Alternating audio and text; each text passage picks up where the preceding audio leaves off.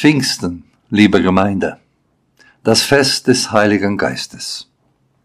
Der Geburtstag der Kirche, wie manche sagen. Die Jünger werden von Gott gestärkt, sie erhalten den Heiligen Geist, den Tröster in aller Wahrheit. Sie sehen sich herausgerufen aus ihren Häusern, auf die Straßen zu gehen, in die Öffentlichkeit uns die Geschichte von Jesus Christus zu erzählen, wie in ihm und durch ihn Gott seine großen Taten für die Menschen getan hat. Und sie erleben, dass manche sie für betrunken halten, viele andere aber zuhören. Denn die Menschen haben Sehnsucht nach einem heilen Leben.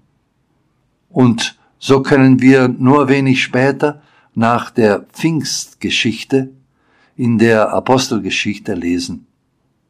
Alle aber, die gläubig geworden waren, waren beieinander und hatten alle Dinge gemeinsam. Sie verkauften Güter und Habe und teilten sie aus unter aller, je nachdem es einer nötig hätte und sie waren täglich einmütig beieinander im Tempel und brachen das Brot hier und dort in den Häusern, hielten die Mahlzeiten mit Freude und lauterem Herzen und lobten Gott und fanden Wohlwollen beim ganzen Volk. Der Herr aber fügte täglich zur Gemeinde hinzu, die gerettet wurden. Apostelgeschichte Kapitel 2 es hat Wirkung, will uns Lukas in seiner Apostelgeschichte sagen, dass Gott den Heiligen Geist gesandt hat. Der Geist Gottes weht zwar, wo er will, aber Gott will, dass er die Menschen bewegt, in ihrem Verstand, in ihrem Herzen. Gott will, dass er die Menschen bewegt, ihre Gaben und Talente zu benutzen, und zwar so, dass es der Gemeinschaft nützt. Hierfür ist der heutige Predigtext aus dem vierten Buch Mose aus Numeri ein interessantes Beispiel. Erstens stammt er aus dem Alten Testament. Gottes Geist wirkt also nicht erst nach Pfingsten. Immer schon ist Gottes Geist da, schon vor Beginn der Schöpfung. Hier in der Mose-Geschichte geht es darum, wie das Volk sich nach der Flucht aus Ägypten selbst organisieren kann. Vorher waren, die, waren sie Sklaven gewesen. Sie waren unfreie Menschen. Sie mussten sich nicht selbst organisieren. Sie hatten nicht eine Freiheit. Gott hat sein Volk aber in die Freiheit geführt. Er hat den Israeliten damit verdeutlicht, die Freiheit ist das höchste Gut. Sie wird aber nur funktionieren, wenn alle verstehen, Freiheit ist Freiheit miteinander und füreinander.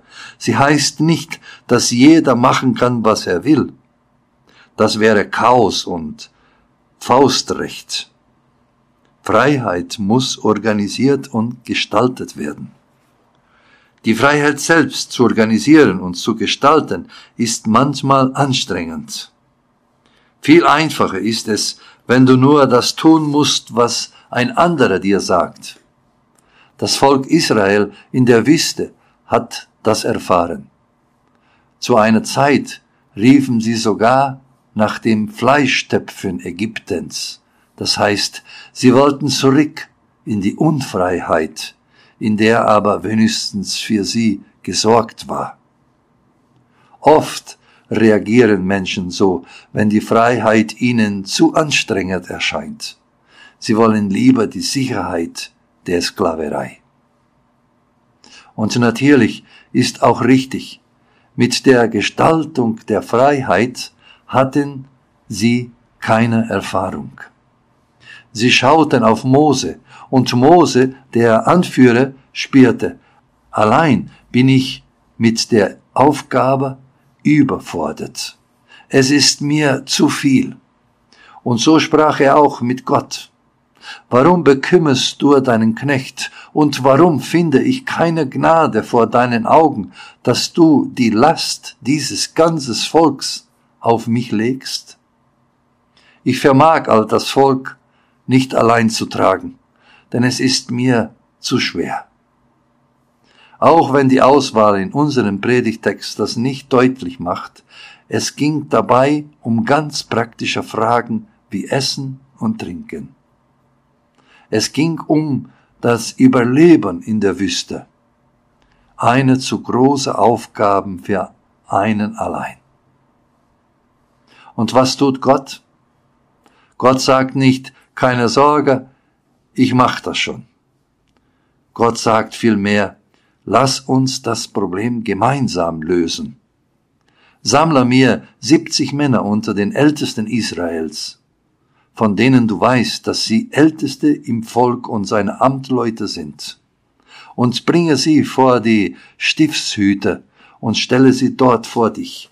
So will ich herniederkommen und dort mit dir reden und von deinem Geist, der auf dir ist, nehmen und auf sie liegen, damit sie mit dir die Last des Volkes tragen und du nicht allein tragen musst.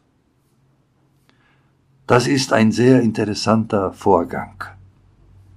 Anstatt nur eine Person mit besonderen Fähigkeiten zu segnen, beschließt Gott eine Gruppe, ein Kollektiv mit der Verantwortung zu beauftragen. Und dazu sendet er seinen Geist. Ich will auf ein Beispiel, das ich mal gelesen habe, aus Ukraine zu sprechen kommen. Die kleine lutherische Gemeinde im Feodosia auf, dem Krim, auf der Krim hatte über viele Jahre keinen eigenen Ort, um sich zu treffen. Ihre Gottesdienste mussten sie in einem kalten, ungemütlichen Hotelfoyer feiern, für die sie dazu auch noch Miete zahlen mussten. Der Preis erhöhte sich alle 15 Minuten. Jeder kann sich die Folge vorstellen. Alle hofften, dass der Gottesdienst nicht zu lange dauert. Gemeinschaft kam so niemals wirklich zustande. Schließlich aber einigten sie sich darauf, eine Wohnung ist die richtige Lösung für die Gemeinde. Der Kirchenvorstand und das Präsidium der Synode stimmte dazu und sie fanden Unterstützung, dieser Wohnung zu kaufen. Der Martin Luther Verein in Bayern und die Bayerische Landeskirche haben aus der Fastenopferaktion 2012 eine beträchtliche Summe gegeben und nun ist die Wohnung vorhanden, sie ist renoviert und kann genutzt werden. Auch das ist, ich denke, das kann man so sagen, Wirken des Heiligen Geistes. Aus einer Not entsteht ein Plan.